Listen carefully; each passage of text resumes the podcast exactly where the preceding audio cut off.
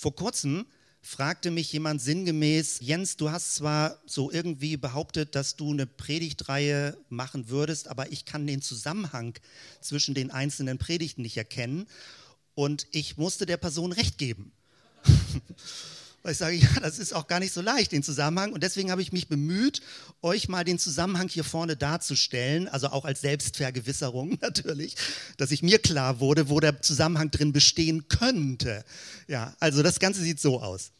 Es hängt damit zusammen, dass wir in diesem Herbst eine neue Gemeindeleitung wählen und deswegen so eine ganz große Überschrift Leitung ist aber nicht jede Predigt hat die, also wenn von meiner Seite jetzt, die ich beisteuere, hat in dem Titel das Thema Leitung.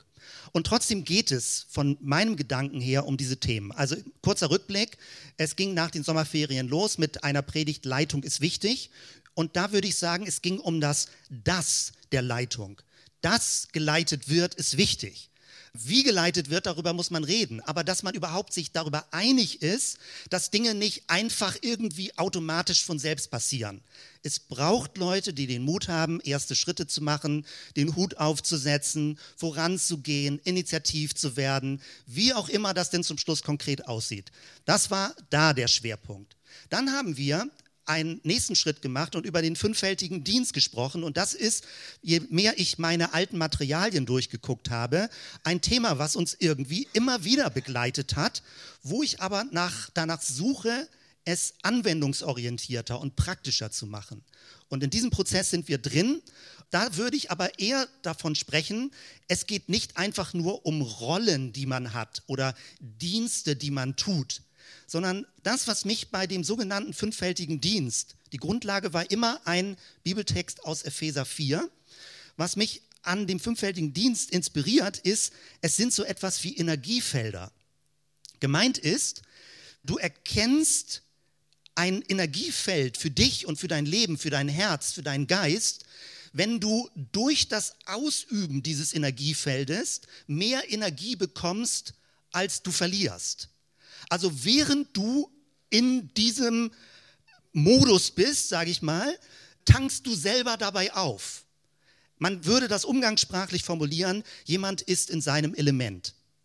Und das finde ich das sehr Spannende bei diesen sogenannten äh, fünffältigen Diensten, weil es hat dann auch so etwas Freisetzendes im Sinne von, das möchte ich gerne tun. Da versteht man unter Dienst nicht was sich Verschleißendes, was Ausbrennendes, wo man sagt, ah, ich kann nicht mehr, Dienst ist so anstrengend, sondern es ist ein Arbeitsfeld oder ein Einsatzfeld, was einem selbst sogar inspiriert, aufbaut und letztendlich Energie gibt.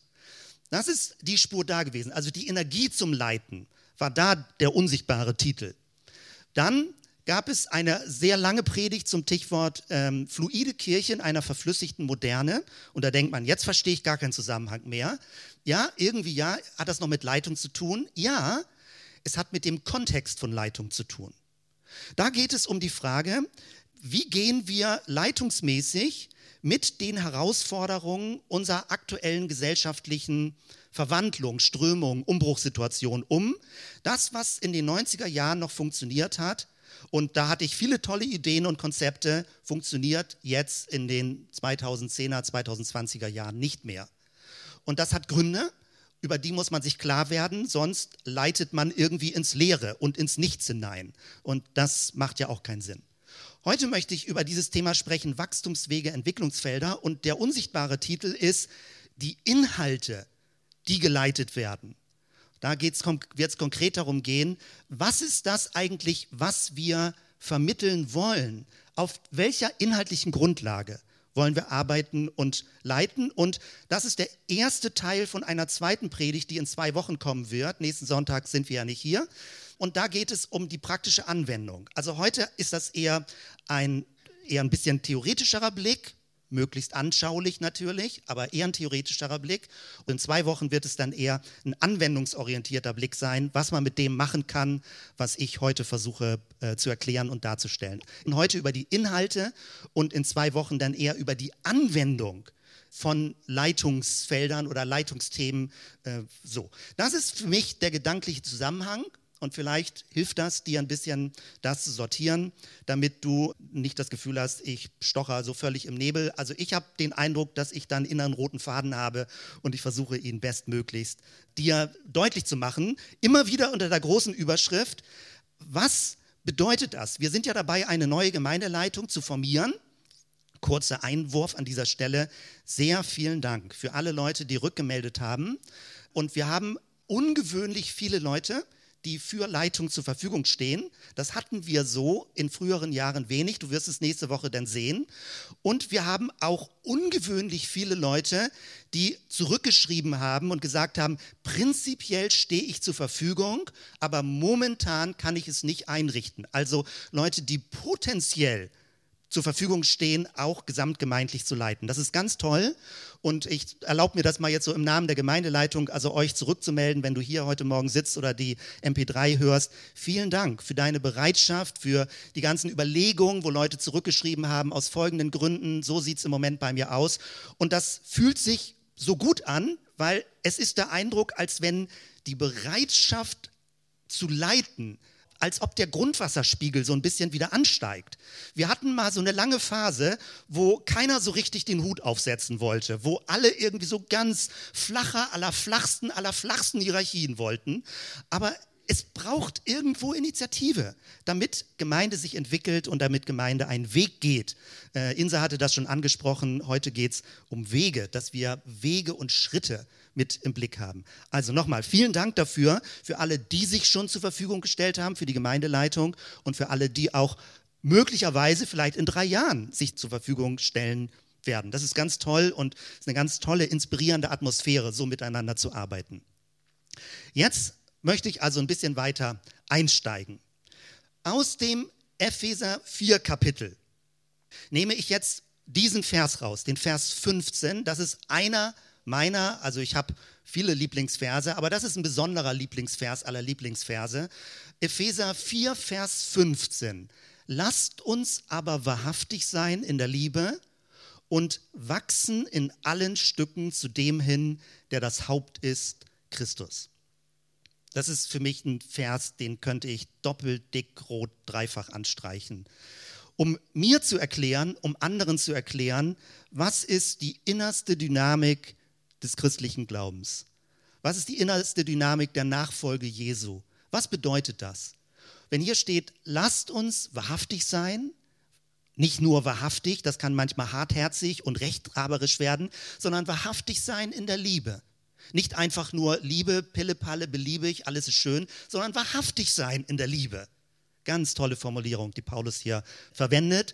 Und dann ein Wachstums, ein Wachstumsweg, eine Wachstumsrichtung, wachsen in allen Stücken. Mein ganzes Leben förmlich wie ein, äh, wie Eisenspäne in einem Magnetfeld ausrichten auf Christus. Alle Lebensbereiche auf Christus hin als Referenzpunkt fokussieren. Ganz großartig. Es ist eine Lebensaufgabe, die dahinter steht, das Leben immer neu zu kalibrieren und immer neu von Christus aus her abzugleichen. Zu Christus hinwachsen in allen Stücken, der das Haupt ist. Ein toller Vers, ganz toller Vers und völlig zu Recht dick gedruckt in Bibeln oder in deiner eigenen Bibel markiert oder angestrichen. Man kann ja über solche Verse ganz abstrakt reden und sagen, ja und wichtig und finde das auch alles toll. Und ich merke dass je länger ich als Pastor unterwegs bin, je länger ich auch versuche, Dinge zu lehren, dass ich merke, häufig scheitert es an der Anwendung, an der Konkretion. Was heißt das denn nun direkt und praktisch? Und es gibt eine gewisse Schwierigkeit, christliche Inhalte beizubringen, weil es ist nicht einfach ein Lernprogramm oder eine To-Do-Liste, die ich abhake, das tut man als Christ und jetzt bin ich ein guter Christ. So simpel ist das nicht. Das ist ja gerade die Gefährdung, wenn Gemeinden moralisierend oder gesetzlich werden und sagen, das sind die zentralen Punkte, daran kann man überprüfen, ob du ein guter Christ bist. In diesem Lebensbereich musst du dich so verhalten, wenn du dich nicht so verhältst, dann bist du eben nicht richtig Christ oder Leute würden sagen, nicht biblisch oder was auch immer und was auch immer. Also Leute haben so unsichtbare Checklisten. Das fühlt sich komisch an. Und das entspricht nicht wirklich diesen dynamischen Lerncharakter, Jesus zu folgen und zu ihm hinzuwachsen. Deswegen ist es schwierig, Dinge konkreter zu machen, weil auch die Lebenssituationen sehr unterschiedlich sind, dass praktisch jeder Christ, jeder Mensch, jede Christin, die dabei ist, einen unterschiedlichen Lernplan hat. Der Geist Gottes sagt dir möglicherweise dir andere Dinge, die für dich dran sind zu lernen, als deinem Nebenchrist oder deiner Nebenchristin, die mit dir hier auch im Gottesdienst sitzt. Also man kann das so schlecht vereinheitlichen, was gefälligst dran ist zu verstehen oder zu lernen. Ich hoffe, ihr ahnt so ein bisschen, wie kompliziert die Aufgabe ist. Und die Gefährdung ist, dass man zum Schluss gar nichts Konkretes sagt dass man so abstrakt bleibt, so blumig, so fromme Worthülsen daher sagt, dass zum Schluss gefühlsmäßig alle sagen, hm, das fühlte sich aber gut und richtig an. Und sollte jemand nachfragen, was heißt das denn jetzt für dich, dann zuckt man mit den Schultern. Das ist das Doofe. Und diese Brücke hinzukriegen zwischen allgemeinen, richtigen biblischen Inhalten und meiner persönlichen Anwendung, das empfinde ich, je länger ich leitungs- und lehrmäßig als Christ unterwegs bin, die schwerste Herausforderung. Und ich versuche euch etwas heute zu präsentieren und mit reinzunehmen, was im Moment meine Zwischenbilanz ist, wie ich das gerne tun würde. Und ich sage das nicht nur von mir. Wir haben jetzt als Gemeindeleitung schon beim Klausurwochenende darüber gesprochen und ich präsentiere praktisch auch unsere gemeinsame Reflexion jetzt. Und ich merke bei mir von meiner Seite, ich freue mich, wenn es uns gelingt, in eine gewisse Richtung weiter zu denken weil es sind ganz lange Suchbewegungen stecken dahinter. Wie kann man Dinge systematisieren, ohne dass sie zwanghaft systematisch werden? Wie kann man Dinge konkret machen, ohne dass es einfach nur so dumpfe To-Do-Listen sind? So, also das beschreibe ich jetzt einfach mal alles darum an Problematik. Man kann zum Beispiel schon eine klitzekleine Spannung in diesem Vers drin finden. Nicht nur eine, ich hatte schon eben eine angedeutet mit Liebe und Wahrheit typisches Spannungsverhältnis, was aber Paulus offenbar synchronisiert denken kann. Dann gibt es aber was anderes, was vielleicht nicht auf den ersten Blick auffällt. Paulus sagt hier, und deswegen habe ich das dick gedruckt, lasst uns wachsen. Hast du schon mal eine Blume gesehen, die zu sich selbst gesagt hat, ich möchte heute Morgen wachsen? Es ist eigentlich ein Widerspruch in sich. Wachsen ist ja was Organisches, das geschieht, das ist so ein innerer Fluss, da entwickelt sich eine Pflanze. Das ist nicht so absichtsvolles im Sinne von, ich entscheide mich zu wachsen. Offenbar bringt Paulus hier aber zwei Dynamiken zusammen und das ist einer der Gründe, weil man so schwer diese beiden Dynamiken handeln kann, weshalb es so schwer ist, die Dinge zu systematisieren. Paulus bringt hier auf der einen Seite zusammen, dass du als Mensch, als Christ, als Nachfolger Jesu, das Wachstum nicht automatisch passiert. Ich habe das früher manchmal so ein bisschen naiv gedacht, wenn Christen älter werden und in die Jahre gekommen sind, dann würden sie automatisch weise werden. Inzwischen bin ich dessen belehrt worden, dass ein höheres Alter Menschen nicht automatisch weiser macht. Das ist eine bittere Erkenntnis, aber es ist so.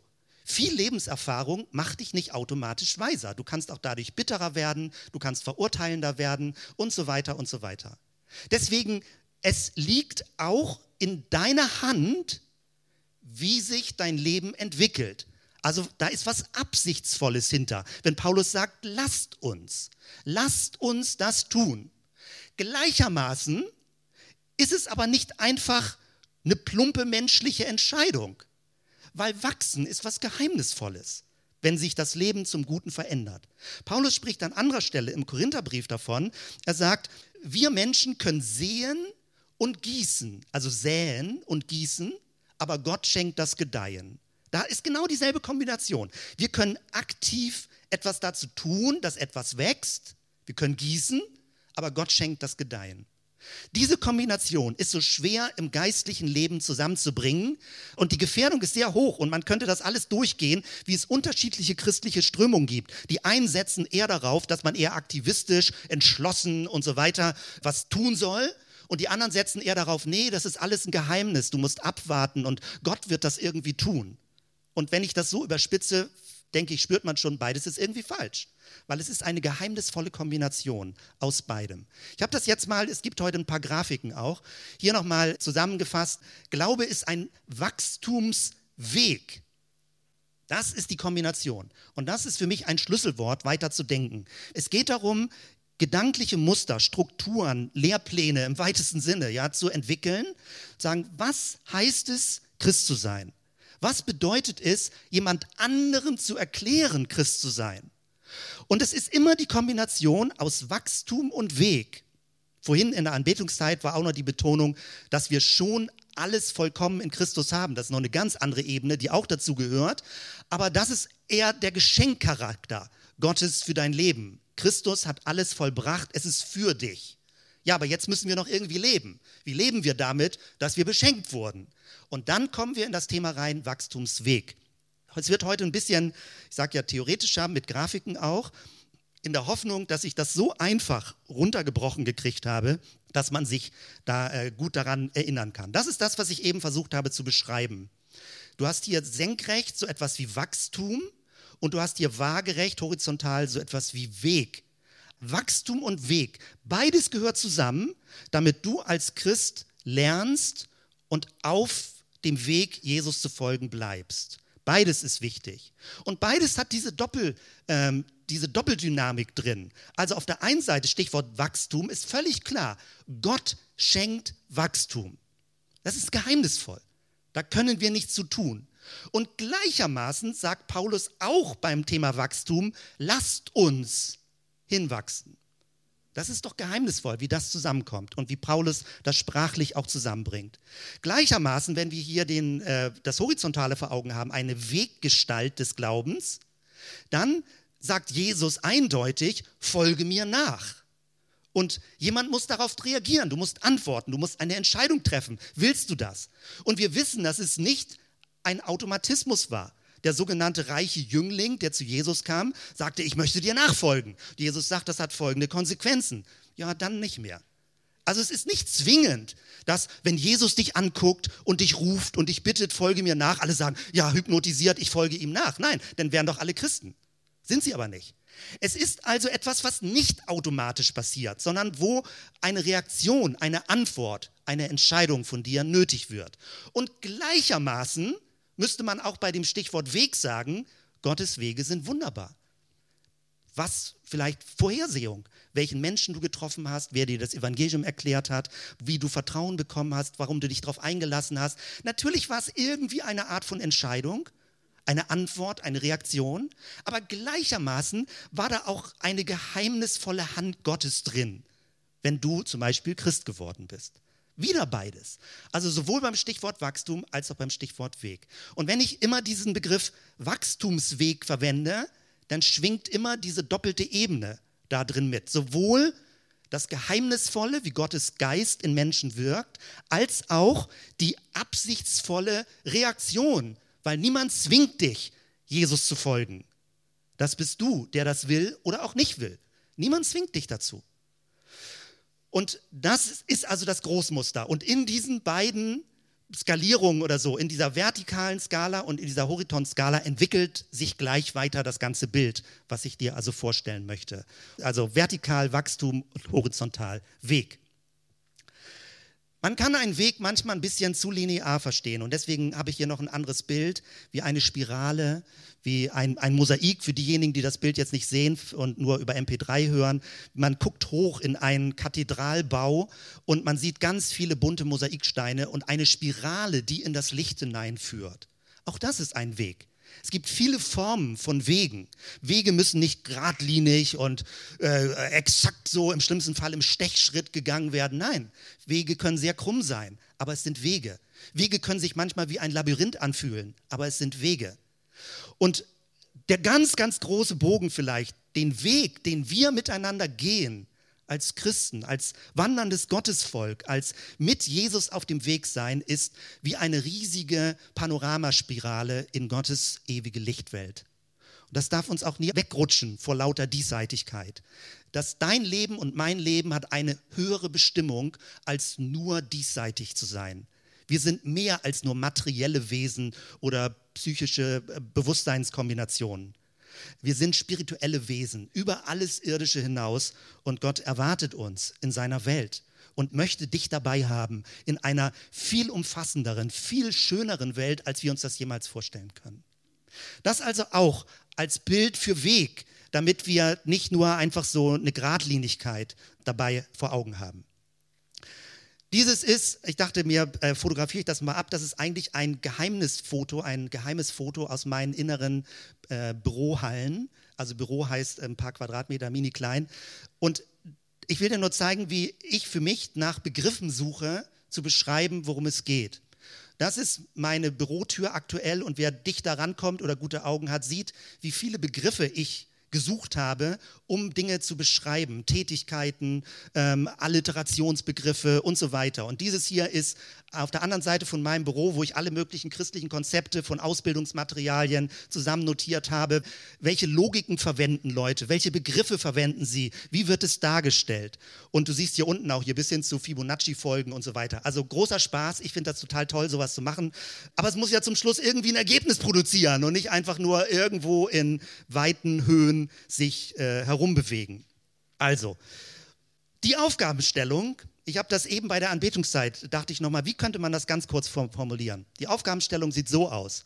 Angenommen, du wirst über Nacht in die himmlische Bildungsbehörde berufen und sollst mit anderen zusammen in absehbarer Zeit ein Ausbildungs-, ein Bildungs-, ein äh, Konzept entwickeln, damit die Christen endlich mal vernünftige Christen sind damit nicht jeder denkt, na, das bildet man sich irgendwie so ein, man ist Christ, äh, man macht das halt so. Also die himmlische Bildungsbehörde hat den Eindruck, da ist ein bisschen Nachholbedarf und sie setzt auf dich, dass du mitdenkst.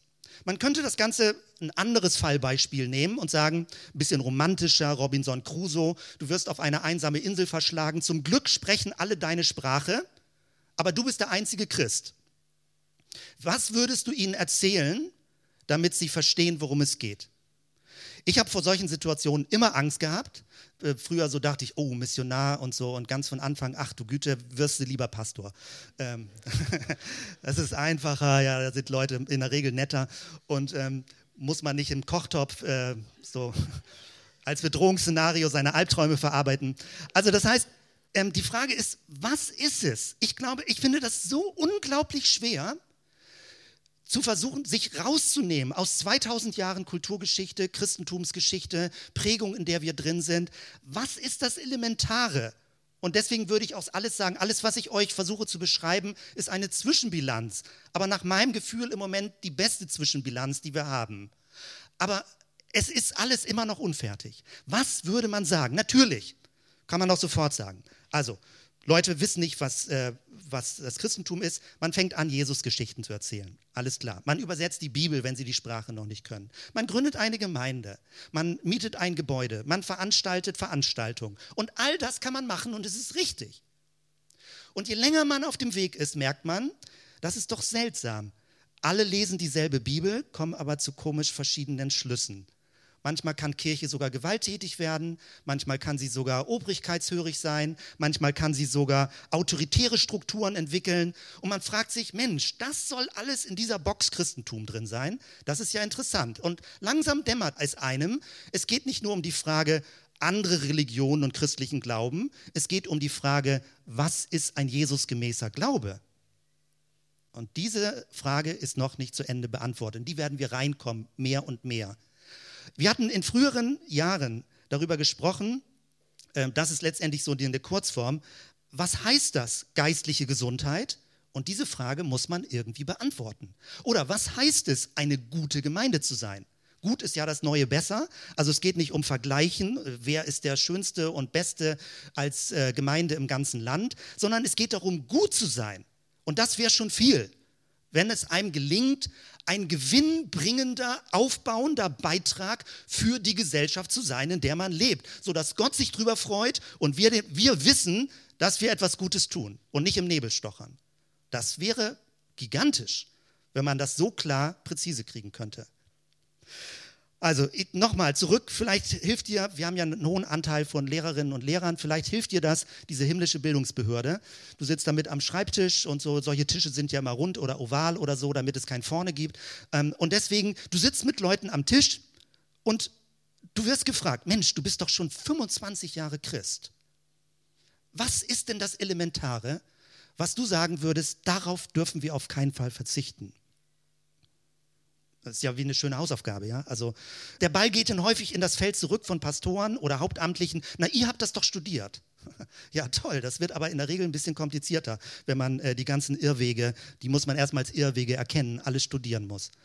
Also, ich habe jetzt lange genug drum geredet und ich hoffe, dass ich jetzt überhaupt noch eure Erwartungen erfülle mit diesem hohen Level, was ich vorgelegt habe. Meine Gedanken sind folgendermaßen. Wenn es also um Anforderungen für oder an ein stimmiges Entwicklungskonzept geht, dann sind das Stichworte, die mir dazu einfallen. Es muss biblisch begründet und ausgewogen sein. Es darf nicht zu komplex, aber auch nicht zu simpel sein. Wenn es zu komplex ist, versteht es keiner. Wenn es zu simpel ist, nimmt es keiner ernst. Es darf nicht zu allgemein sein. Allgemein wäre zum Beispiel, du musst einfach nur die Bibel lesen. Oder allgemein bedeutet, ja, wenn du Jesus nachfolgst, ergibt sich alles von alleine. Das ist allgemein, das ist zu allgemein. Es darf aber auch nicht zu spezifisch sein, im Sinne von, wenn du Jesus nachfolgst, dann musst du in diesem Bereich, in diesem Lebensbereich nur so und dich niemals anders verhalten. Das ist zu spezifisch. Es ist so etwas wie eine Entwicklungsmatrix für Teilbereiche, sowas wie Lehrpläne. Und das, womit wir uns jahrelang ganz schwer getan haben und wo wir, glaube ich, immer noch auf der Suche sind, das Intensivwochenende wird es verlängern, darf man sogar konzeptionell etwas denken, was eine Art von Überprüfbarkeit ermöglicht? Oder tritt man Menschen dann zu nahe? Im Sinne von, ey, das ist mein Leben, halte dich gefälligst raus. Jeder macht das so selber. Darf man eine Art von Reflexion und Überprüfbarkeitsebene einbauen? Ich glaube, ja, mit aller Vorsicht, weil es kann missbraucht werden. Aber wenn man das nicht tut, kann man nie wissen, ob man Schritte macht auf einem Weg oder ob man immer nur sich im Kreis dreht. Dann bewegt man sich auch, aber man bewegt sich nicht zu Jesus hin, hinwachsen zu Christus. Und was auch eine schwierige Anforderung ist, finde ich, etwas muss vertretbar in der postmodernen Kultur sein, säkular verständlich, wenn es bestmöglichst gelingt und hoffentlich inspirierend, ergebnisorientiert und merkbar, erinnerbar. Deswegen ist es so schwer, schwierig, Dinge zu finden, aus meiner Sicht das zusammenzubringen. In Kurzform, wo ich gerne zusammen mit anderen, die mit auf dem Weg sind, hin möchte. In Kurzform drei Punkte. Ich suche ein gedankliches Muster, eine Matrix, ein, eine Rahmenstruktur, die jedem von uns hilft zu einer geistlichen Selbstreflexion, also mit dem Ziel, geistliche Gesundheit zu überprüfen. Also ich bin schon in dem Alter, wo ich regelmäßig Gesundheitschecks machen muss. Manche machen das auch schon viel früher, dass sie dann Blutdruck messen oder mit Apps auf dem Handy und so weiter. Es wird ja irgendwie hip, über die eigene Gesundheit nachzudenken und möglichst gesund zu sein. Unterm Strich, man muss natürlich auch gesund sein für ein sinnvolles Leben und nicht einfach nur gesund. Also Gesundheit an sich ist noch nicht das Ziel. Aber trotzdem sollte es doch auch sinnvoll sein, im geistlichen Bereich über Gesundheit nachzudenken und da nicht Kraut und Rüben zu haben.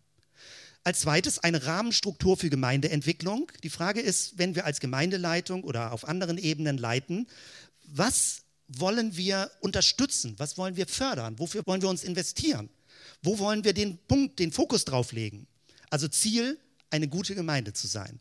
Biblisch gut, vor Gott gut, vor Menschen gut. Und als drittes Orientierung für die eigene Mitbeteiligung. Das ist so etwas wie ein Rahmen für Coaching oder für Mentoring. Wenn Leute sich untereinander treffen und austauschen, und sowas wie eine Entwicklungsmatrix vor Augen haben, ähm, dass man sagen kann, wie, wie empfindest du das gerade in deinem Leben? Kann ich dir helfen dafür? Also wie kann man so etwas wie eine Unterstützungsstruktur entwickeln, die nicht an irgendwelchen einzelnen Personen hängt, sondern wo jeder mit, wenn er möchte, arbeiten kann. Das legt jetzt die Messlatte nochmal höher, wenn man äh, das hinkriegen muss. Und an dieser Stelle möchte ich jetzt versuchen, dir etwas vorzustellen und in zwei Wochen werde ich das dann noch weiter konkretisieren. Heute erstmal der Überblick. Das, was ich für mich über die Jahre, so ist es bei mir jedenfalls, begriffen habe, ist, mehr als fünf Punkte kann sich keiner merken. Bei manchen endet es schon bei drei, ähm, manche kriegen es vielleicht noch bei sieben hin, aber fünf ist schon das Maximum. Das kann man mit einer Hand zählen. Man ist also irgendwie gezwungen, alles, was man strukturieren will, auf die Zahl 5 runterzubrechen. Wenn einem das nicht gelingt, hat man es noch nicht kompakt genug. Und das ist, wie ich finde, echt schwer. Ja, also wir haben solche Versuche schon gemacht und das wird gleich alles zusammenkommen in diesem Gesamtbild, wenn wir zum Beispiel früher das Wort Japheth als Merkhilfe hatten. J für Jüngerschaft, A für Anbetung, F für Freundschaft, E für Evangelisation, D für Dienst. Weil es ein noch schöneres Wort ergibt, wenn man das umwandelt in Gnade, auch fünf Buchstabe, dann ist das G für Gemeinschaft, N für Nachfolge, A für Anbetung, D für Dienst, E für Evangelisation hat mir jahrelang geholfen, ist nicht von uns, wir haben es aufs Deutsche übersetzt, äh, das ist Saddleback.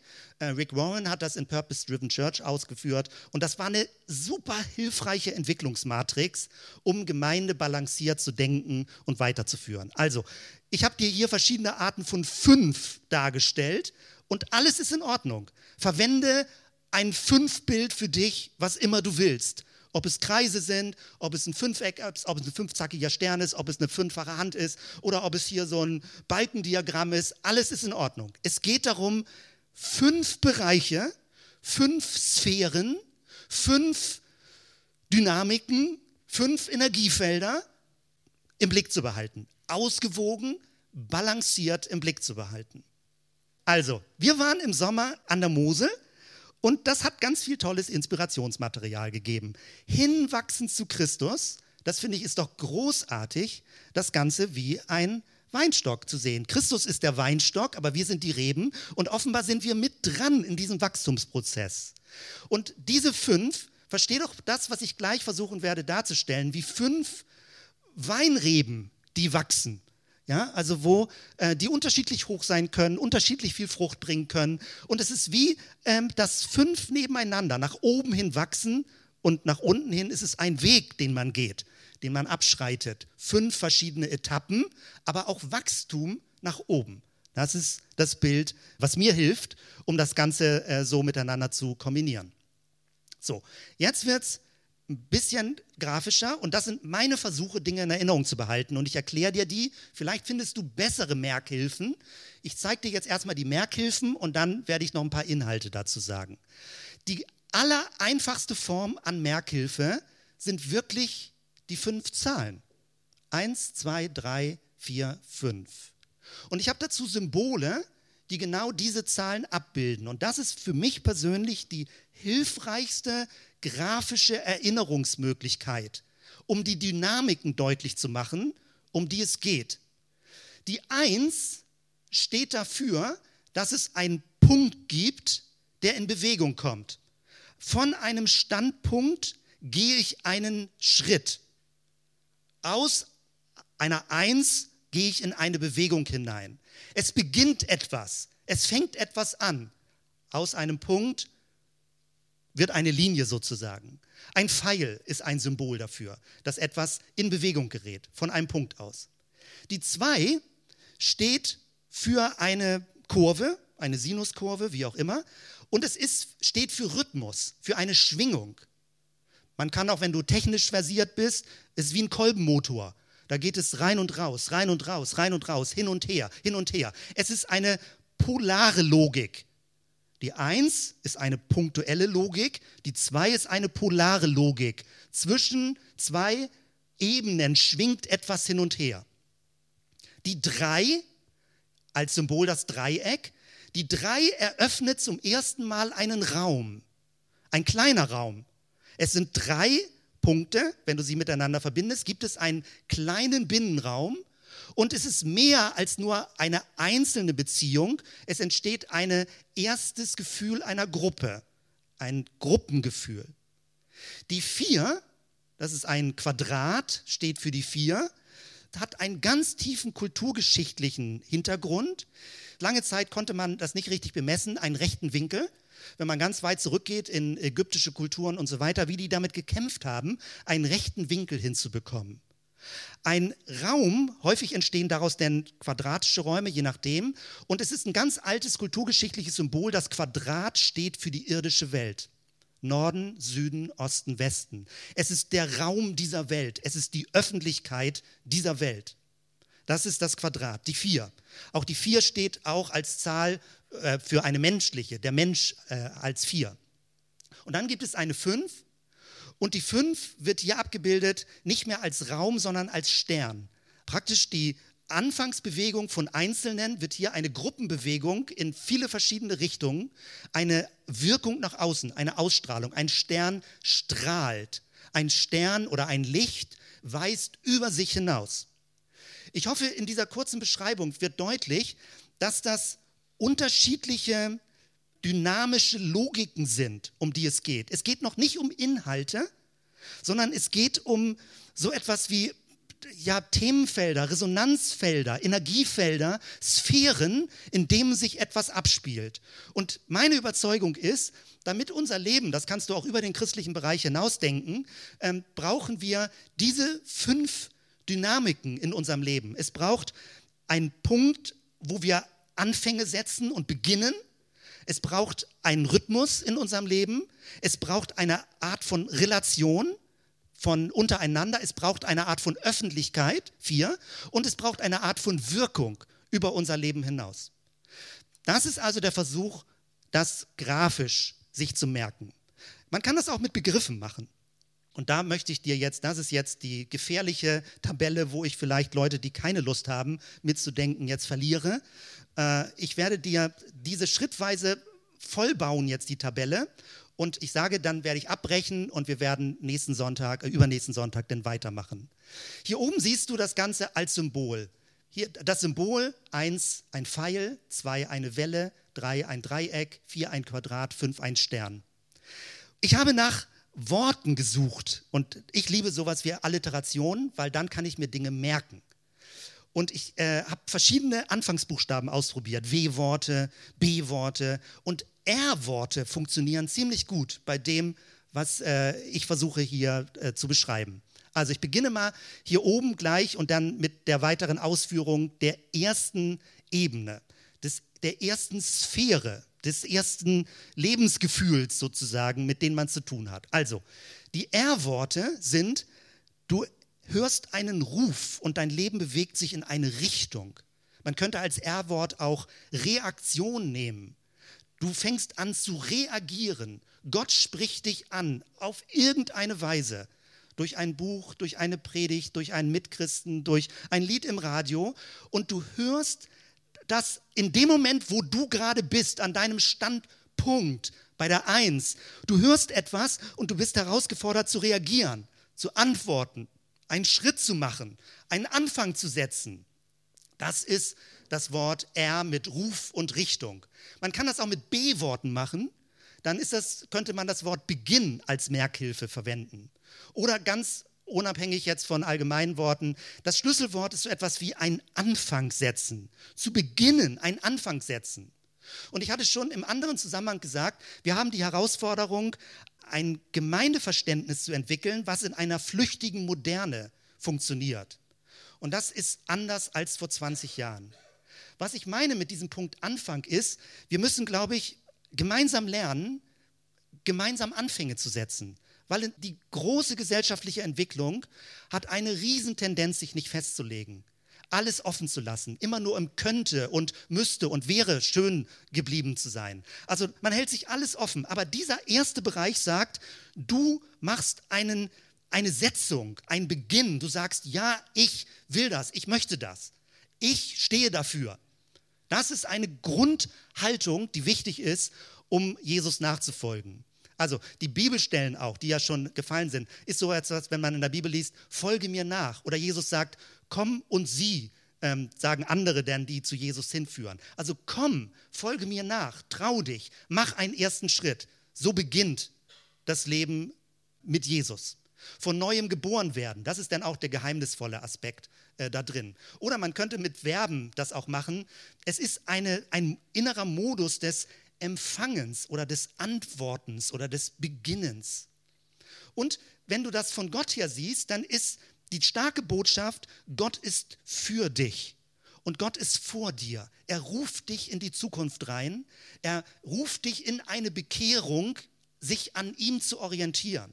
Er ist für dich und er ist vor dir. Er geht dir voran da stecken ganz viele theologische Konzepte hinter, die man entwickeln könnte, bestimmte Auswahl von Bibelstellen, die alle in diesen ersten Bereich, in diesen ersten Modus, in diese erste Sphäre hineinpassen. Dann gibt es eine zweite und die ist völlig anders. Da ist das Symbol Welle. Die R-Worte sind Rhythmus oder Regel, also nicht Regel als zwanghaft, sondern sowas wie Regelmäßigkeit. Ein regelmäßiger Rhythmus. Etwas völlig anderes als Anfänge setzen, wie die Eins. Die Zwei spricht von Rhythmen, von Hören und Tun, von Wachsein und Schlafen, von sich selbst in seinem Biorhythmus oder dann auch in seinem geistlichen Rhythmus zu verstehen. Da geht es eher nicht um Beginn, sondern um eine dauerhafte Bewegung, um Weitergehen, um Schritte machen. Es ist der Aspekt der Übung.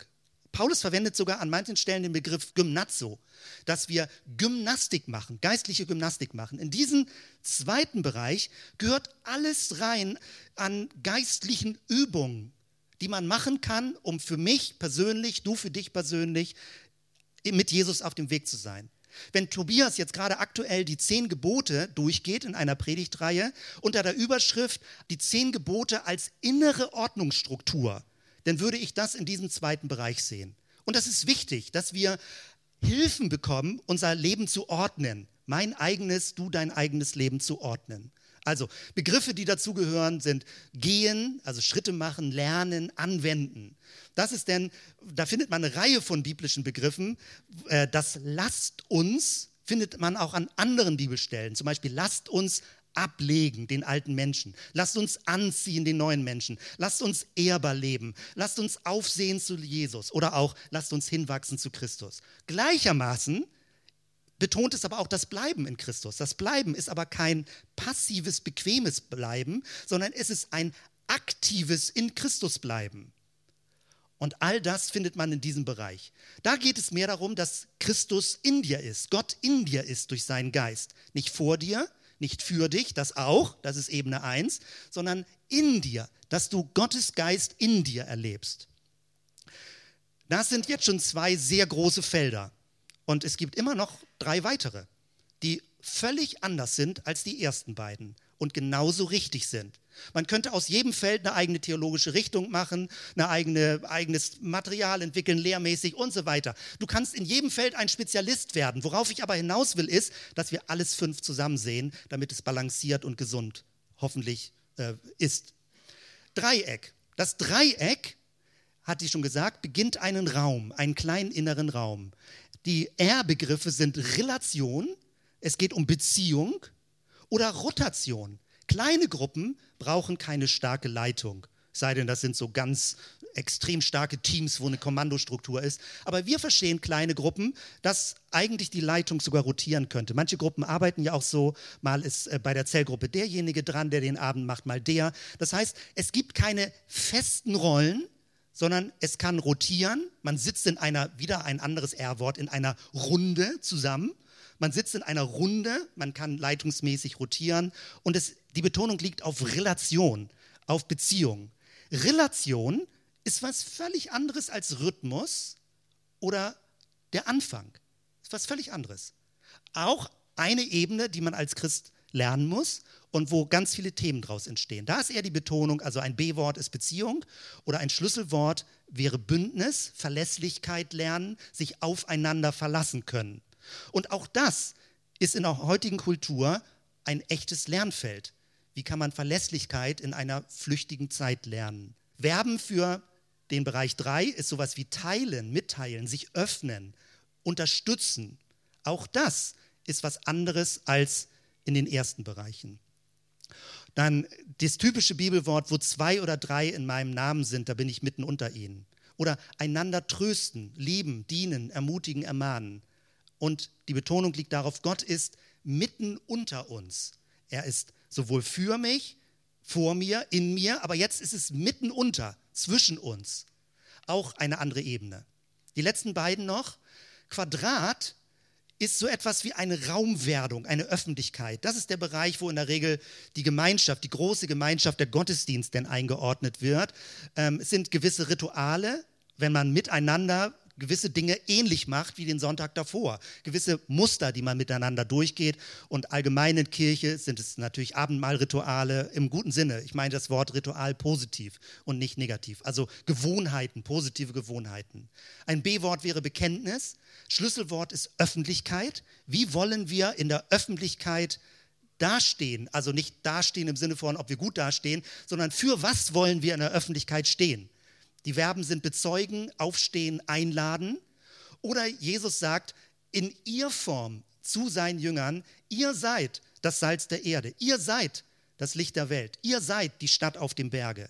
Also eine Ebene der Öffentlichkeit. Und auch das ist nötig in einer Gesellschaft zu sagen, wo Glaube tendenziell privat geworden ist. Wie wollen wir öffentlich auftreten? Da geht es darum, dass Gott bei uns ist und mit uns ist äh, auf dem Weg mit uns ist als große Gemeinschaft, als wanderndes Gottesvolk. Und als fünftes, ein R-Wort für den Stern ist Resonanz. Das ist eins der großen Worte der postmodernen Kultur. Es geht nicht mehr plump um Ergebnisse, das ist zu dinghaft, zu aktivistisch gedacht. Hartmut Rosa ist der, der, große Soziologe, der das beschreibt. Es geht darum, du wirst dort glücklich, wo du Resonanz erlebst in deinem Umfeld, wo eine Wirkung entsteht, wo du merkst, dass es was Sinnvolles, was du tust. Du drängst dich Leuten nicht auf, sondern du hilfst ihnen mit dem, was du an Know-how hast, an Wissen, an Segenskraft hast und so weiter. Resonanz im weitesten Sinne natürlich auch positiv dann Resultate. B-Wort, es geht um einen Beitrag Schlüsselwort, es geht um Wirkung deines Lebens, dass du nicht nur für dich Christ bist, Jesus folgst, sondern eine Wirkung entwickelst. Verben sind sowas wie ausbilden, übertragen, weitergeben. Und Paulus sagt das ganz kompakt in einen ganz tollen, schönen, spannenden Schlüsselvers, 2 Timotheus 2, Vers 2. Er sagt zu Timotheus, das befiehlt treuen Menschen an, die tüchtig sind, auch andere zu lehren. Also ein Übertragungsprozess. Und die Herausforderung haben wir auch in unserer Gemeinde. Wie können die Erwachsenen, die 45, 50, 60 sind, einen Weg finden, sich in jüngere Menschen zu investieren, eine Übertragung im positiven Sinne auf die jüngere Generation zu entwickeln. Also wie können wir solche Wirkungs-, Übertragungs-, Vermittlungsprozesse auch im Blick behalten? So, weil ich das geahnt habe, dass das zeitlich irgendwie so eng wird, ähm, seht ihr jetzt zwar schon hier unten, was noch kommen wird, weil damit werden wir das dann zusammenbauen mit Gnade, mit fünffältigen Dienst, weil genau das passt alles rein denn hier, dass die Dinge sich weiterentwickeln, unterstützen und fördern können. Aber ich breche hier ab und lade euch schon zum nächsten, ähm, zum übernächsten Mal ein. Und ich springe jetzt mal ganz schnell durch. Ich muss mal kurz die Augen zu machen. Ja. So, siehst du, so. Das wäre nämlich noch gekommen, aber das mache ich dann in zwei Wochen. Und ich möchte dich unbedingt einladen. Heute in vier Wochen wird das Intensivwochenende sein. Alle Leute, die sagen, ich möchte irgendwie mit der Zellgemeinde unterwegs sein. Irgendwie beschäftigt mich das, wie wir als Christ, als Christinnen, als Christen in dieser Gesellschaft gemeinsam leben können für Jesus ähm, dann lade ich dich ein im Namen der Gemeindeleitung. Wir werden denn gerade eine neue Wahl hinter uns haben, dass wir uns in Ritterhude treffen bei INSA ist das im ASB Bildungszentrum ein Wochenende miteinander verbringen. Und ich predige jetzt so ausführlich inhaltlich darüber, damit das an dem Wochenende nicht mehr geschieht, weil das sind dann die Grundlagen, äh, sozusagen, damit wir an dem Wochenende, beim Intensivwochenende in Gruppen zusammen reden können, Dinge entwickeln können, was folgt daraus, äh, was möchten wir als nächste Schritte für 2019 in Angriff nehmen. So, das war jetzt ein Riesending. Vielen Dank, dass du nicht total abgeschaltet hast oder das Licht blendet hier vorne, also wenn du so eine Tabelle siehst, weil ich weiß, nicht jeder kann damit gut umgehen und es hilft nicht jedem. Äh, es ist der Versuch, es so anschaulich wie möglich zu machen. Und äh, es ist toll, zusammen Dinge zu entwickeln, zu überlegen, wie geht es weiter. Und das wäre super, wenn wir miteinander, also auf dem Weg sind und gucken, wie das geht. Wachstumswege aktiv zu initiieren, zu begleiten und für sich selbst auch zu wollen. Lass uns zusammen aufstehen und zusammen beten. Danke, Jesus. Danke dafür, für dein Wort, was uns seit Jahren und Jahrzehnten inspiriert. Und äh, wir wollen diese Herausforderung annehmen, dass du uns beauftragst in unserer flüchtigen Moderne, ähm, das Evangelium, der, dich in einer Weise zu verstehen, zu vermitteln, zu verkörpern, wie es aus unserer Sicht stimmig ist und wie wir den Eindruck haben, dass es äh, vor dir Bestand hat und dir gefällt. Danke, Jesus, dafür. Danke, Herr, für alle Ressourcen, die du uns gibst, für alle Kreativität, für alle gedankliche Intelligenz im guten Sinne, nicht irgendwie überheblich dabei, aber dass wir, dass wir engagiert und aktiv mitdenken können, was es bedeutet, ähm, deine Botschaft für die heutige Zeit zu leben, zu verkörpern als Gemeinde und auch anderen zu vermitteln. Bete um deinen Schutz, um deinen Frieden für den heutigen Tag. Danke, Jesus, dafür. Der Friede Gottes, der höher ist als alle menschliche Vernunft, bewahre unsere Herzen und Sinne in Christus Jesus, unserem Herrn. Amen.